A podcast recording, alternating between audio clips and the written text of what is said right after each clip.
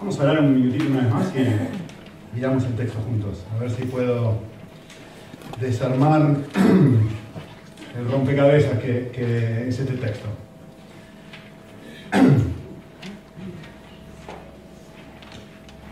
Señor, como escuchamos hace un segundo, si hay algo que queremos experimentar en esta mañana es la libertad que proviene de, entender tu palabra, de entender quién sos y fundamentalmente entender lo que Jesús ha hecho por nosotros. Que esto nos libere para ser eh, personas que viven de una manera completamente sobrenatural y conscientes de que solamente podemos vivir así eh, si realmente experimentamos de una manera fresca y nueva el Evangelio. Así que esa es la oración que juntos te hacemos ahora, orando que use mi, incapacidad y mis palabras con acento raro, que, bendiga y que haga, edifique el corazón, Señor. Amén. Muy bien, te quiero contar que estamos, probablemente estás recibiendo una hojita. La idea de esta hojita es si querés tomar apuntes de, algo que se dice, querés llevarlo a casa. Lo ideal sería que en algún momento hagas una recolección de todo el libro de Gálatas y tengas todas sus hojitas juntas. El día de mañana puedes sacar, mirarlo cuando vuelvas a estudiar el libro y te sirva para poder entender y recordar unas cosas. Yo no sé ustedes, pero yo me olvido a los 15 minutos que me dicen. Entonces, el tener algo para registrarlo ayuda. Por eso es el objetivo de esto. Eh, para, mí en mi vida espiritual ha sido algo, un gozo, sentarme, escuchar personas que, me edifican y poder registrarlo y 15, 20 años después volver y, volver a ser ministrado por lo mismo que fui ministrado un día. Así que, eh, quiero mostrarles una foto. Si esto arranca y funciona. Seguramente ninguno de ustedes sabe quién es esta mujer. Eh, su, nombre es... Ah, Leona Helmsley. Y esta señora era una, millonaria que al momento de vivir tenía 12 millones de dólares para dejar como herencia a quien ella quisiera. Pues esta señora, teniendo un hijo y una hija, dijo, yo voy a dejarle 6 millones de, mi herencia a mi hermano y 6 millones de mi herencia a mi perrito. Menos mil dólares y dijo, a mi hijo, y les leo literalmente lo que ella dijo, le heredo el placer de trabajar para ganarse la vida, cosa que no hizo en 35 años. Mi hija le heredo mil dólares para recordarle que el único buen negocio que hizo en su vida fue casarse con su actual marido. Su testamento, su herencia. Para que vean que no es la única, estuve surfeando en internet últimamente. Eh, hubo otra señora que se llamó Dorotea Edwards y ella dijo lo siguiente, tenía un marcapasos en, su, corazón y dijo, cuando yo me muera, eh, quiero, mi última voluntad es que el marcapasos que tengo en mi corazón le sea, me sea sacado y le sea puesto a este perrito, que se llama Sunshine. Le pusieron el marcapasos a ese perrito, la última voluntad, el testamento de esta señora. Se lo pusieron, por más que había otra gente que lo necesitaba. ¿eh? Uno famoso, León Tolstoy dijo esto, quiero que toda mi herencia, eh, todas sus posesiones, fueran puestas dentro del tronco de este árbol. Tuvieron que hacerlo, no quedó otra. Esta, es una de mis favoritas. Eh, esta señora que está acá, eh, mientras estaba casada, su marido tenía mucho dinero y parece que tenía un carácter bastante especial, así que ella no quería que su marido fumara puros. Y, a él le encantaba fumar puro, pero a ella no lo dejaba. Entonces su marido, que tenía un montón de dinero, el millonario, entonces él en su testamento puso lo siguiente, el día que yo me muera, le heredo todo mi dinero a mi amiga esposa, siempre y cuando ella fume tres puros por día. Del momento que deja de fumar los puros no puede acceder a la herencia. Interesante. Eh, y esto es mi favorito, y esto va a delatar un poquitito mi edad. Eh, esta es una de mis películas favoritas eh, cuando crecía, del año 1985. Eh, y es una película fantástica porque siempre me hacía pensar, me iba a dormir pensando en esta película. Eh, este actor, la, película, no sé cómo se tradujo aquí en España, pero la traducción de esto sería Los millones del señor Brewster. Eh, y, la película habla de esto. Este hombre negrito tenía un tío que era súper archi, recontra millonario, tenía un montón de millones, que él casi ni lo conocía. Entonces, y él no tenía nada de dinero. Entonces, cuando el tío está a punto de morir, deja la herencia, la única persona que tenía cerca era justamente este hombre, y le deja la herencia, pero le dice, tenía una herencia de 300 mil millones de dólares. 300 mil millones de dólares. Y le pone esta condición, no sé si alguien la vio o se acuerda, para que, para que vos puedas heredar la herencia, tenés dos alternativas, o heredás 30 millones, o heredás los 300 millones, pero, pero, para heredarlos, tenés que en 30 días gastarte un millón de dólares por día. Y le da un montón de restricciones de las cosas que no podía hacer con el millón de dólares. Por ejemplo, no podía decir, bueno, tomá, Rubén, yo te quiero mucho, te regalo un millón. Ah, para los pobres, 3 millones. No, había un montón de restricciones sobre cómo podía utilizarse ese dinero. Y, no había forma, y tenía, de hecho, tenía una, abogada que estaba pegadita a él todo el tiempo, que lo iba mirando y lo iba viendo a ver si este hombre cumplía o no con todos los requisitos súper estrictos que le había puesto su, su tío querido. Eh, y yo siempre me pensaba, ¿qué hubiera hecho yo si hubiera quedado con los 30? Hubiera, ido por los 300 millones, pero muy, muy, muy estricto con, la, con las, ¿cómo se dice? Con las instrucciones que había dejado, justamente para eh, heredar, ¿no? ¿Cuál es el punto de todo esto que quiero decirles? Está muy claro. Los testamentos no se pueden cambiar. Son incambiables hay que hacer lo que dice el testador. No se puede elegir otra cosa. Eso es lo que dice el versículo 15. Dice, hermanos, os hablo en términos humanos. Un pacto, en realidad, una mejor traducción, es un testamento, ¿sí? pero da igual, es la misma idea. Un pacto, un testamento. Aunque sea entre los hombres, este es el ejemplo que les acabo de dar a ustedes ahora, aunque sea una relación entre los seres humanos, una vez que es ratificado, nadie lo invalida ni le agrega condiciones. No podés elegir decir, no, no voy a fumar los, cuatro. Lo tenés que hacer si querés heredarlo. Eh, no, no, no puedo decir, no, este marcapaso lo vamos a hacer para otra persona. No, es el testamento, es la herencia, lo que esta persona decide. No se puede cambiar, no se le puede agregar condiciones, no se puede hacer absolutamente nada con un testamento. ¿Sí? Entonces, eh, Justamente esta es la enseñanza del versículo 15. Y es súper importante poder entender esto. ¿sí? Si acordamos algo, no se puede cambiar. Y, la idea del texto es, si entre los seres humanos esto es así, si entre nosotros esto es así, ¿cuánto más con Dios? ¿Cuánto más con Dios? Entonces, obviamente, la pregunta que uno tiene que hacerse ahora, que le va a responder justamente el versículo 16, es, ¿Qué es lo que acordamos? ¿Qué es el pacto que se ha hecho? Acá habla de un pacto, ¿no? Que se hace entre alguien, entre una, promesa, un testamento, lo que sea, como quieran llamarlo. El versículo 16 lo que va a hacer es justamente identificar cuál es esa promesa o cuál es ese pacto que Dios hizo. Y lo va a identificar entre quién y quién fue hecho. Y dice, ahora bien, las promesas fueron hechas a Abraham y a su descendencia. Y esto nos remonta a Génesis 12 un encuentro donde Dios tuvo con Abraham, donde le prometió una cantidad de cosas. Y lo que el, texto, la enseñanza del versículo 16, resumida es, lo que Dios le prometió a Abraham fue esto.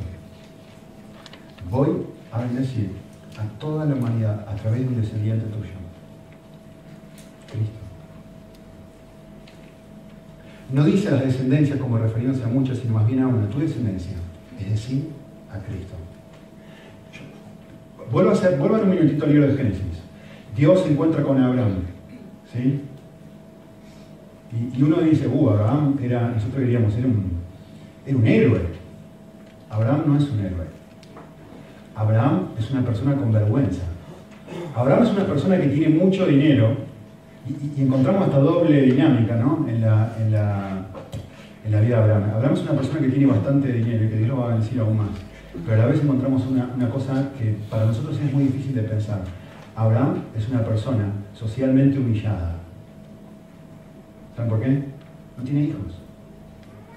Y en ese contexto, no tener hijos en el contexto judío, en el contexto antiguo, no tener hijos era, seguramente estás haciendo algo malo, para que Dios te castigue no teniendo hijos. Algo debe andar mal contigo para que esto no esté sucediendo. O sea que normalmente pensamos, ah, este lo eligió porque era un gran hombre. Y, el contexto social es todo lo contrario. Si hay alguien a quien Dios no va a elegir, va a ser justamente a este hombre. Y justamente a este hombre le va a cambiar el nombre y va a decir, vos, yo te voy a ser un padre de multitudes. Y a una persona grande, eh, a una persona que ya prácticamente no tiene posibilidad de tener hijos, con una mujer que definitivamente no podía tener posibilidad de tener hijos. Y miren lo que Dios hace. Dios, escuchen esto, muy importante. ¿eh? Dios va a controlar dos mil años, dos mil años de historia para cumplir con lo que dijo. Dos mil años antes le dijo Abraham, yo voy a hacer esto con un descendiente tuyo. Y desde el momento que Dios dijo eso hasta que sucedió eso, pasaron dos mil años. A ver, es como si yo te digo ahora a ti, bueno, en dos mil años un descendiente tuyo va a bendecir a toda la humanidad. Y vos te empiezas a empezar y dices, a ver, yo no sé ustedes, pero bueno, esta es mi condición. Eh, a mí, a mi apellido, Tranchini, que yo conozca, eh, le queda un descendiente y medio. Tengo dos niños, bueno, uno tiene un año nada más, por decirlo. Eh, mi hija va a cambiar de apellido, eventualmente, no sé cómo se llama en España. Pero en fin, siendo un varón, normalmente, por lo menos en Argentina, eh, a mi descendencia se puede acabar así. Que alguien me diga, dos mil años después, un descendiente tuyo, X, ah, dice, pero ¿quién sos para, decir, para hacer semejante promesa?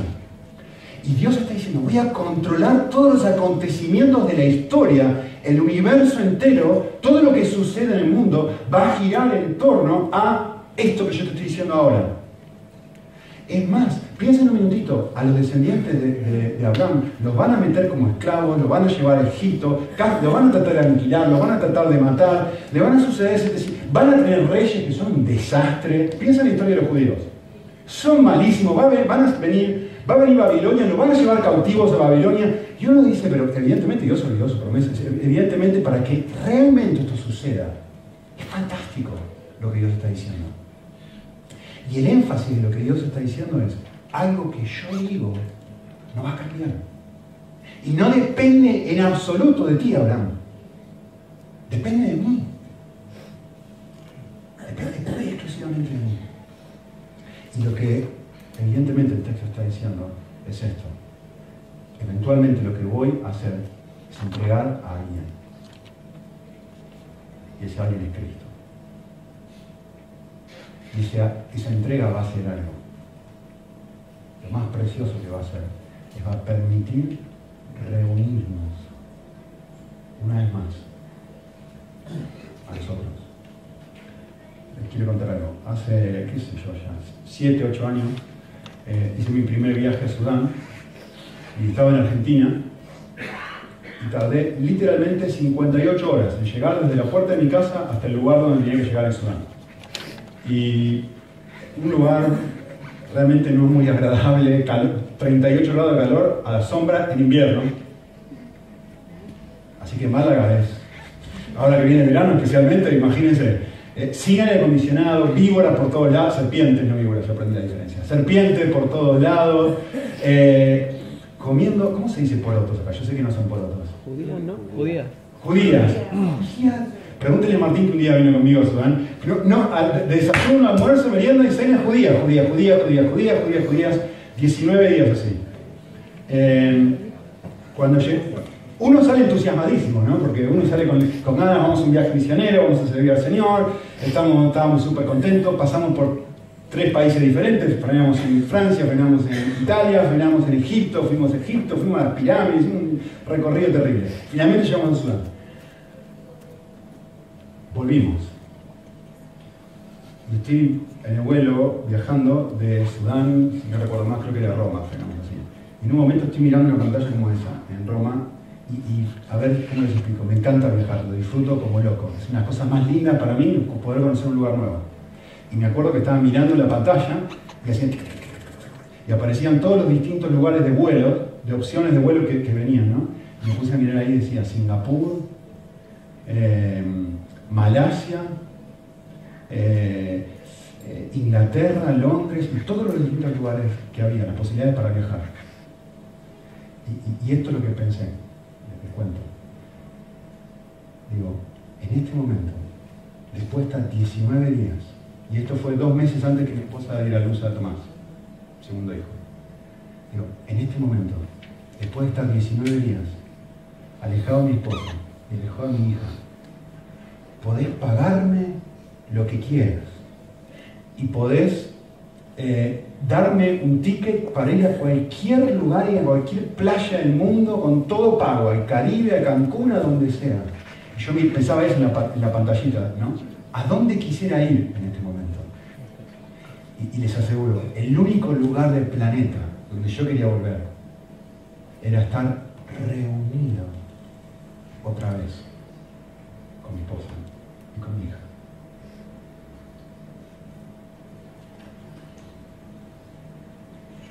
Dios es mi herencia. No son 300 millones de dólares. No es un marcapasos. No es ninguna, no es el árbol con tronco, el tronco lleno de cosas. Es Él mismo. La promesa que Dios hizo a Abraham es un día, por medio de lo que Cristo va a hacer por nosotros, el regalo que voy a hacer en mi propia vida para poder tener una relación cercana contigo. Como alguien dijo una vez, Dios es su mayor regalo. Dios no te puede dar nada mejor que mismo. Esta es la herencia. Esto es lo que Él quiere que nosotros disfrutemos. Dicho de otra forma, herencia que se nos promete es la posibilidad de vivir una relación colosalmente cercana y transformadora con Jesús, pura y exclusivamente por gracia. Eso es lo importante del texto. Esto. Lo que el texto está diciendo es esto, sin tener que hacer nada para ganarla, y sin poder hacer nada para perderla. Es una promesa. Es algo que no depende de Abraham. Abraham, un tipo humillado en la cultura, que no tenía hijos. No depende de cuánto te esfuerces por tener hijos. No depende de que te esfuerces por acortarte con tu, con tu concubina, con tu esclava y tengas, tengas Ismael. No depende de tus fuerzas, depende de que yo quiero ayudarte. Depende de que yo quiero bendecirte incondicionalmente. No depende de que vos trates de controlar todo para que por dos mil años se termina de cumplir mi promesa. Depende de mí. No hay nada que puedas hacer para ganarla. No hay nada que puedas hacer para perderla. El punto de todo esto, justamente de una promesa, es que es algo incondicional que no se puede cambiar. Y lo que el texto está queriendo resaltar es justamente esto. Dios, mi cercanía con Dios, no depende en absoluto de cómo yo vivo, de cómo yo me comporto. Depende de una promesa de Dios. Y si, es, si entre los seres humanos es así, que cuando una cosa se pacta, no se cambia, ¿cuánto más con Dios? ¿Cuánto más con Dios? ¿Cuánto más con Dios? Y, entender esto, por eso pongo mucho énfasis en esto, es lo que va a tener sentido para que todo lo que viene después, ¿eh? si no, no, vamos a entender nada del resto del texto. Y, por eso Pablo hace énfasis acá. Eh, versículo 17. El texto dice así, lo que digo es esto, la ley, los mandamientos, que vinieron 400 años más tarde, no van a invalidar, la promesa, el pacto, el, testamento ratificado que hicimos anteriormente. ¿Cuál es la enseñanza del pasaje dicho de manera simple? Es verdad. Dios nos dio los mandamientos después que nos dio la promesa. Pero, el texto está queriendo decir una cosa. Entiéndame que Dios nos dio los mandamientos, pero no para cambiar la promesa. No se puede agregar nada a lo que él había prometido, que iba a ser incondicional. ¿Sí? Y, cuando uno lee esto, la conclusión, por eso hablábamos muy bien hace un ratito de, de, Gálatas como la carta de libertad, uno pareciera decir, pero a ver, yo no entiendo, explícame bien, Nico, porque no entiendo esto. Si vos me estás diciendo que no depende de lo que yo haga, que no puedo agregar nada a un pacto, que no puedo cambiar la herencia, que no le puedo decir al, a, la herencia, bueno, este marca paso con esa otra persona. ¿Cómo fue que Dios dio los mandamientos después de dar la promesa? Parece una contradicción. Parece que Dios está agregando algo. Y si leemos bien, justamente lo que sigue después y entendemos bien el texto, no es idea. La idea no es cambiarla, porque los mandamientos justamente tienen otro propósito completamente diferente. No es que Dios dijo, bueno, te voy a dar 300, como, como el tío de, la película, te voy a dar 300 millones de dólares, ¿sí? Solamente sí, cumplí con esto, con esto, con esto, con esto, con esto. Pero para Dios, si supuestamente ahora me dijiste, te voy a dar 300 millones y nada, ¿cómo es que entre 400 y pico años después pones estas condiciones? Si entendiste así el texto, Pablo lo está diciendo, si entendés así a Dios, no lo estás entendiendo bien. Los mandamientos de Dios no tienen ese propósito. No tienen el propósito de anular la incondicionalidad de Dios. No tienen el propósito de anular lo que Dios prometió. No. Justamente por eso va a enfatizar en el versículo 18, miren lo que dice, porque si la herencia depende de los mandamientos, ya no depende de una promesa, pero Dios se la dio justamente por medio de un pacto, por medio de incondicionalidad. Dicho de forma simple, pensar un momento, si recibir la herencia o recibir una herencia depende de obedecer ciertos requisitos, ya no depende o ya no es incondicional, ya no es una promesa, es una cosa u otra. Decidámonos, es una cosa u otra. Habiendo entendido esto, espero que todo el mundo se esté haciendo la pregunta que va a responder el texto ahora. Bueno, fantástico, te entiendo. Y entonces, ¿para qué son los mandamientos? ¿Cuál es el propósito por el cual Dios, eh, da los mandamientos? Justamente eso es lo que va a responder ahora. Eh, de hecho, si estuviste aquí el, domingo pasado, David compartió el párrafo anterior de Gálatas que nos habla, hay muchos, tiene muchos propósitos de los mandamientos, pero nos habla de uno de los propósitos de los mandamientos. Y él lo resumió la semana pasada. Justamente el primer propósito de los mandamientos es que nos demos cuenta que no podemos vivirlos. Esto no está en esta porción del texto, sino en el párrafo anterior. Estoy haciendo un repasito. Un resumen de lo que dijo la, la última vez. El propósito de los mandamientos es que yo me dé cuenta, no puedo vivir así. No puedo, por más que me esfuerce, no puedo vivir así. Y cuando me doy cuenta de esto, de repente me hace caer en la realidad de decir, si no dependo de la incondicionalidad de Dios, estoy perdido. ¿Lo ven? Ese es el punto. Miren, yo le puse una frase aquí que me, gusta mucho. Dios no te pidió a ti y a mí que vivamos una buena vida. No ese es el mandamiento de Dios. Dios nos pidió que vivamos una vida que no podemos vivir. Es importantísimo que yo entienda esto. Mateo 5:48 que dice, sed vosotros perfectos como vuestro Padre Celestial es perfecto. Genial, espectacular. ¿Algún candidato? ¿Alguien vive así? El otro día estaba, fue muy interesante esto, fue muy lindo. Estaba con, con mi hija y siempre con mi esposa intentamos, antes de que vayan al cole, leerles algo y sentarnos con ellos y charlar un ratito sobre qué, fue lo que leímos. ¿no? Y, estaba solo con ella, y, porque Tomasito está enfermo, y le, puse a leer, me puse a leer con ella el pasaje en donde apedrean a Esteban. ¿no? Y, mientras estaba leyendo el pasaje, lo conocen de memoria supongo, estaba leyendo el pasaje donde, donde Esteban está siendo apedreado y, en un momento él cuando está tirando piedras, eh, él dice, Padre, perdónanos, porque no saben lo que hacen. Igual que Jesús, ¿no? hay, hay, un paralelismo entre Esteban y Jesús muy grande. Terminamos de leer eso y, le dije, y yo mismo estaba, meditando en estas palabras y de repente cuando está hablando con Mica, le digo, le digo, Miquita, ¿qué te parece que enseña el pasaje? Y, y Mica me dice que tenemos que perdonar a los que nos lastiman.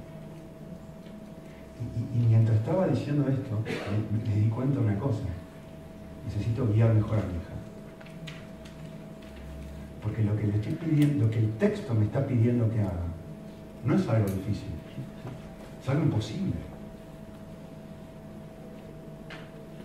¿quién puede? A ver, ¿algún candidato? Juntamos unas piedras y te están tirando piedras y te están matando a piedrazos. Y dices, Padre, Padre, en vez de enojarse, en vez de estar con amargura adentro por la injusticia que le está pasando, en vez de estar amargado, en vez de estar enojado con Dios, en vez de estar, eh, decir, pero yo estuve sirviendo tanto tiempo, ¿así me pagás, Señor? En vez de responder de esa forma, mirando con un amor incondicional asombroso a las personas que lo están lastimando, diciendo, Padre, perdónanos. ¿Alguno de ustedes puede vivir así? No puedo vivir así con mi esposa. Si cuando me lastima lo primero que sale acá es el volcán.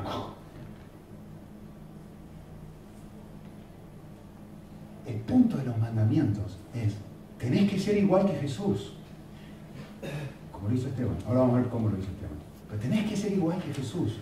Cuando yo me doy cuenta, realmente lo que se me está pidiendo, me doy cuenta que no puedo vivirlo. Ese es el propósito de los mandamientos. Entonces, cuando me doy cuenta que no puedo vivirlo, de repente digo, si no es por la incondicionalidad de Dios, si no es porque Él va a ser fiel, aunque yo no sea fiel, estoy perdido. Necesito gracia. Si no estoy completamente perdido. Por eso me dio los mandamientos. Para que vuelva a mirar hacia arriba. No para que me esfuerce por cumplirlos.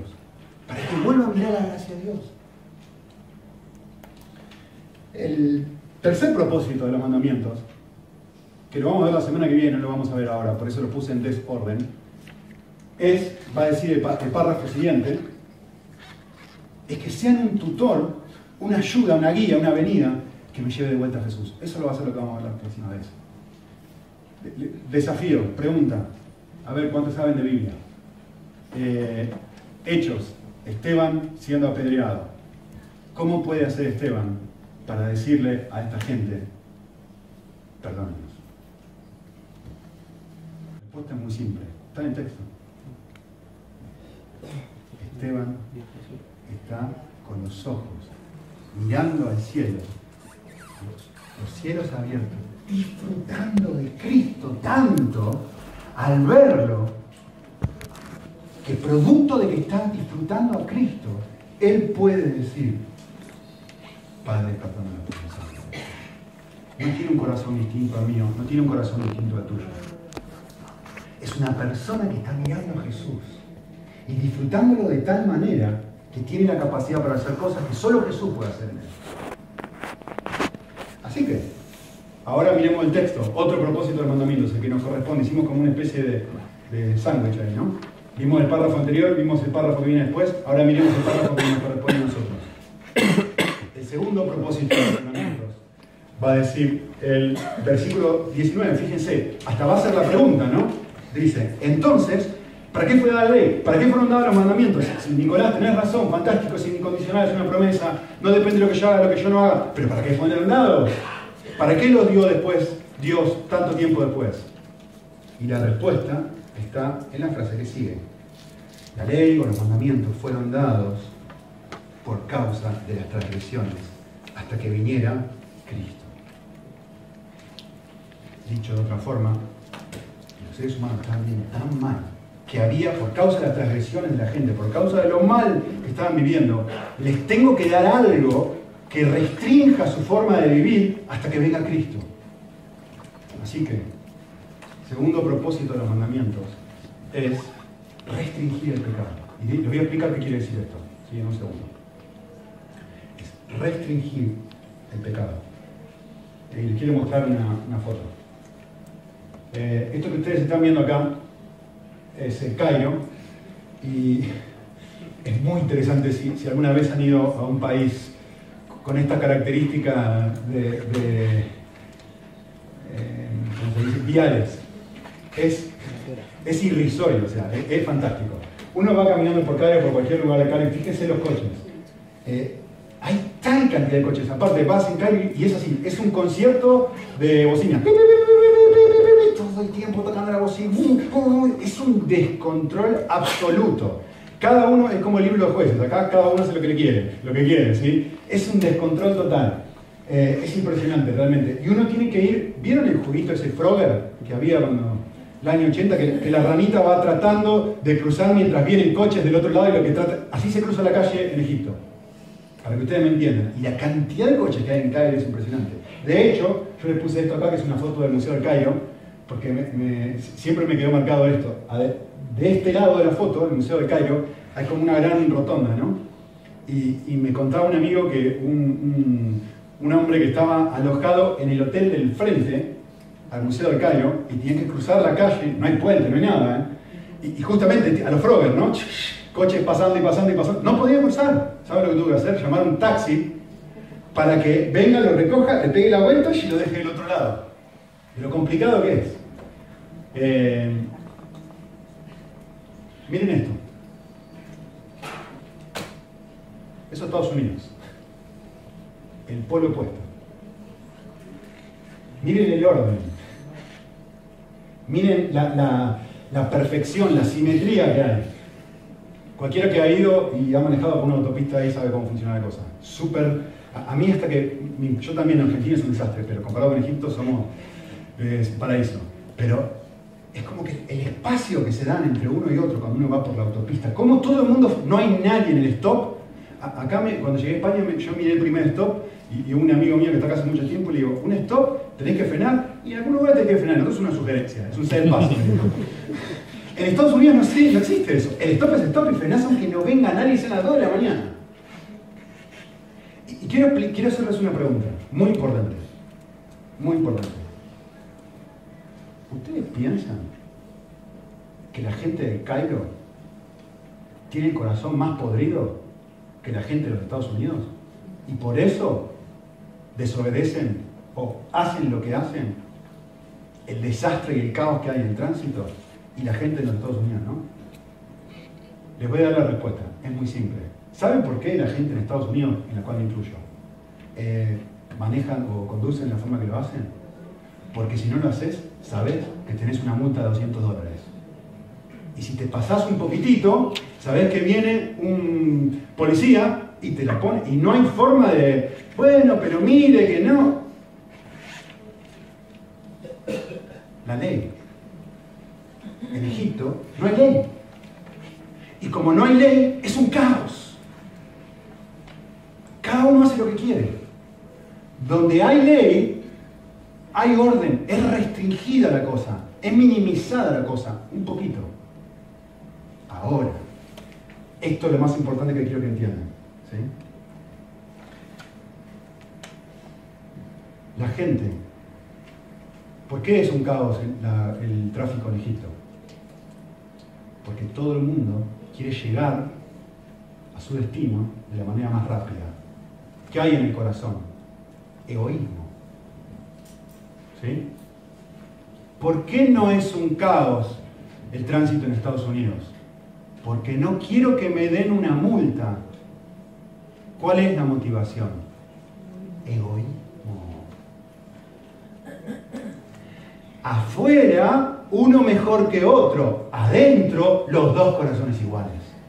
No quiero pagar los 200 dólares, quiero llegar a tiempo, porque no quiero pagar los 200 dólares, obedezco la ley, porque no me importa, como no hay ley, porque quiero llegar temprano, hago lo que quiero. Los dos tienen exactamente la misma motivación. Los dos corazones están igualmente podridos centrados en el hombre. Uno no es mejor que el otro. Entonces, este es mi punto. La ley, los mandamientos, pueden restringir el pecado, pero no pueden cambiar el corazón. El egipcio es egoísta, el argentino es egoísta, el americano es egoísta, y los españoles, cuando vemos que viene el radar y nos avisan, frenamos un poquito, y después vamos más rápido. Igual. Todos somos iguales, obedecemos la ley, lo único que hace es restringir por un pedacito de tiempo a qué velocidad voy por causa de las transgresiones fue dada la ley hasta que venga el Mesías. ¿Me entienden? Así que, esta es la pregunta para nosotros y esta es la aplicación para, nosotros, que es el resto del tiempo quiero que quedemos pensando en esto. Yo te pregunto a vos, ¿estás restringido o estás cambiado?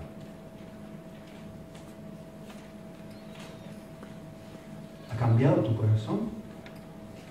¿O simplemente estás limitado? Eh,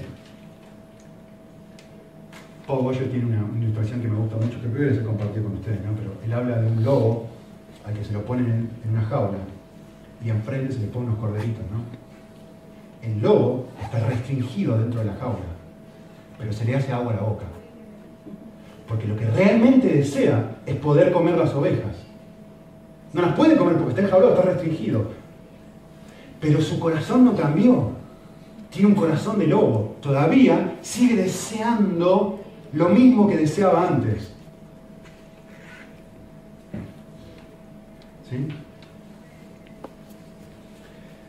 Mi pregunta para ti es, ¿estás restringido o ha cambiado lo que ama tu corazón?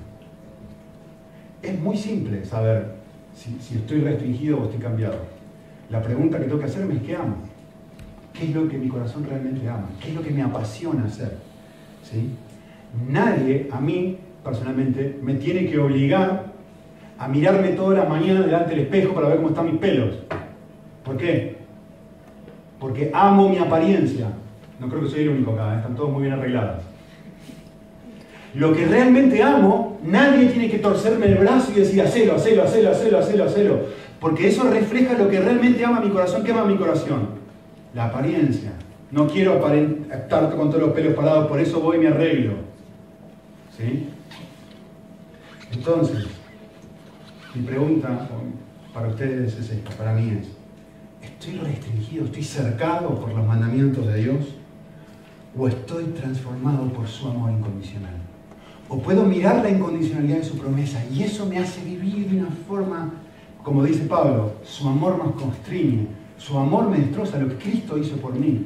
Transforma no solamente mis acciones, sino lo que realmente amo.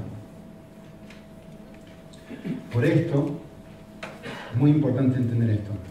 La vida cristiana no se trata primeramente de hacer lo correcto. No se trata de hacer lo correcto. La vida cristiana se trata de amar lo correcto. Es decir, a Dios. Se trata de encontrar placer en Él. Se trata de esta reunión que decir, a ver, ofreceme lo que me ofrezcas. En este momento lo que más, la cosa en la que yo más encuentro placer es en volver a estar junto con mi familia. Podés ofrecerme lo que sea, no me importa. Porque lo que realmente me doy cuenta, mi herencia, mi gozo, mi placer, después de estar 19 días separado, es no hay nada más, cosa que me cause más placer que volver a estar con ellos. ¿Sí? Eh, Nadie debe obligarme a encontrar placer en algo que debería encontrar placer. Piensen esto, miren. Les voy a dar unos cuantos sinónimos acá. Lean, léanlos un minutito. O sea, piénsenlo, yo se lo leo. Miren, eh, restringido, limitado, atado, sujetado, inmovilizado, contenido, reprimido. Pensá si esto ustedes escriben. Impedido, amarrado, encadenado, trabado, esposado, enjaulado. Pero no ha cambiado.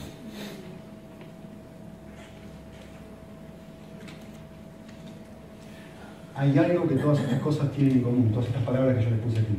Y, quiero que presten mucha atención a lo que voy a decir ahora. Todas las palabras tienen algo que las une. Que la persona está obligada a hacer algo que no quiere hacer. Cuando estoy amarrado, quisiera estar desamarrado. Cuando estoy esposado, quisiera no estarlo. Cuando estoy contenido, reprimido, cuando estoy en una jaula haciendo un lobo, quiero estar fuera para poder hacer lo que realmente quiero hacer. ¿Sí? Eh, ninguna de estas cosas se necesitan cuando uno realmente ha cambiado el corazón. Por eso el texto dice, estas cosas fueron dadas mientras tanto hasta que llegue Cristo que puede hacer en mí lo que yo jamás podía hacer, cambiar lo que desea mi corazón. Ese fue el propósito por el cual dio los mandamientos después de haber dado la promesa. ¿Me entienden? Les voy a poner una cita de, de C.S. Lewis, que es una cita complicada, pero la voy a leer despacito y la voy a explicar porque es muy, muy linda. C.S. Lewis dijo esto. Dijo, partiendo de que la cosa en sí misma es correcta. Es decir, hago un stop, escúcheme un segundo. Lo que él está diciendo ahora es esto. Partiendo del hecho de que voy a dar dinero ahora para la gente de Nepal. ¿Sí? Y voy a sacar de mi dinero para ayudarlos a ellos.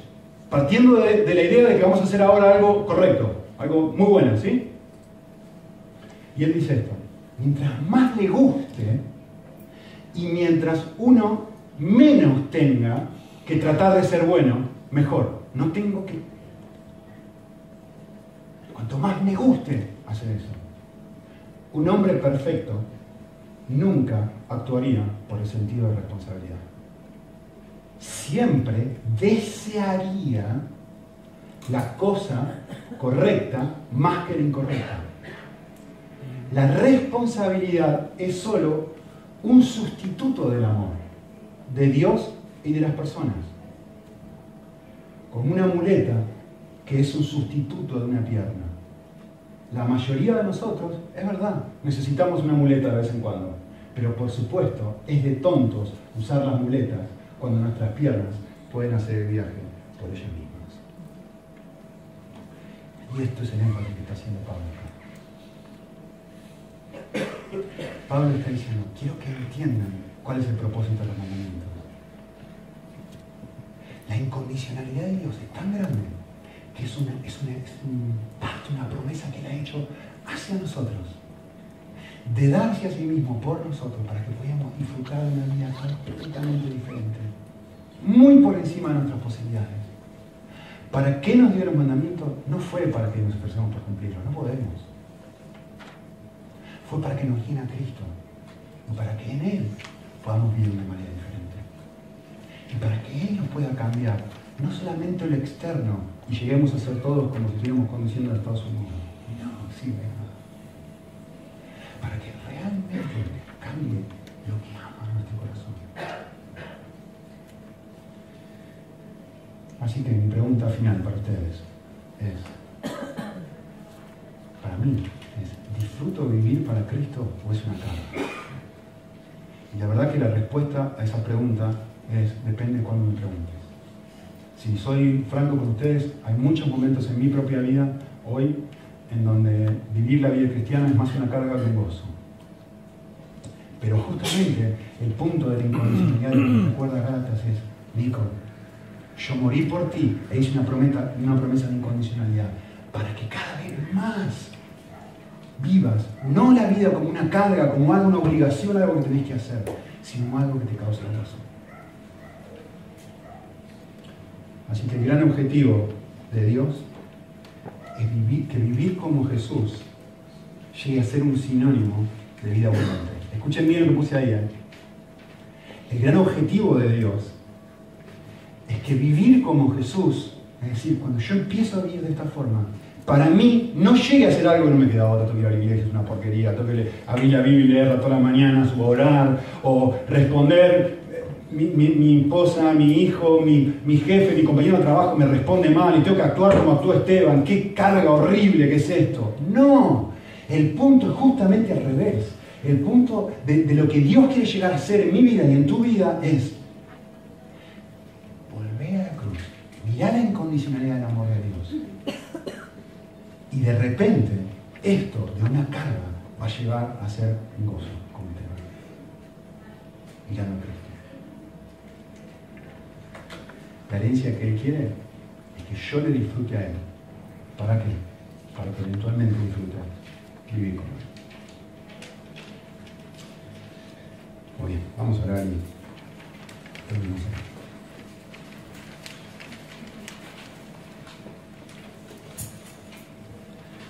Señor, eh, yo quiero reconocer que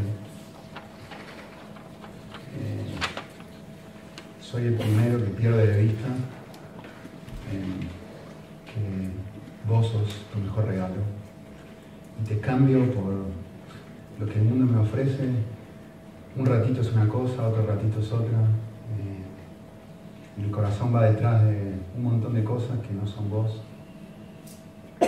te pierdo, como dice el famoso himno, me siento inclinado a apartarme de ti. Y lo siento, lo percibo, que me lleva minutos nada más apartarme de vos.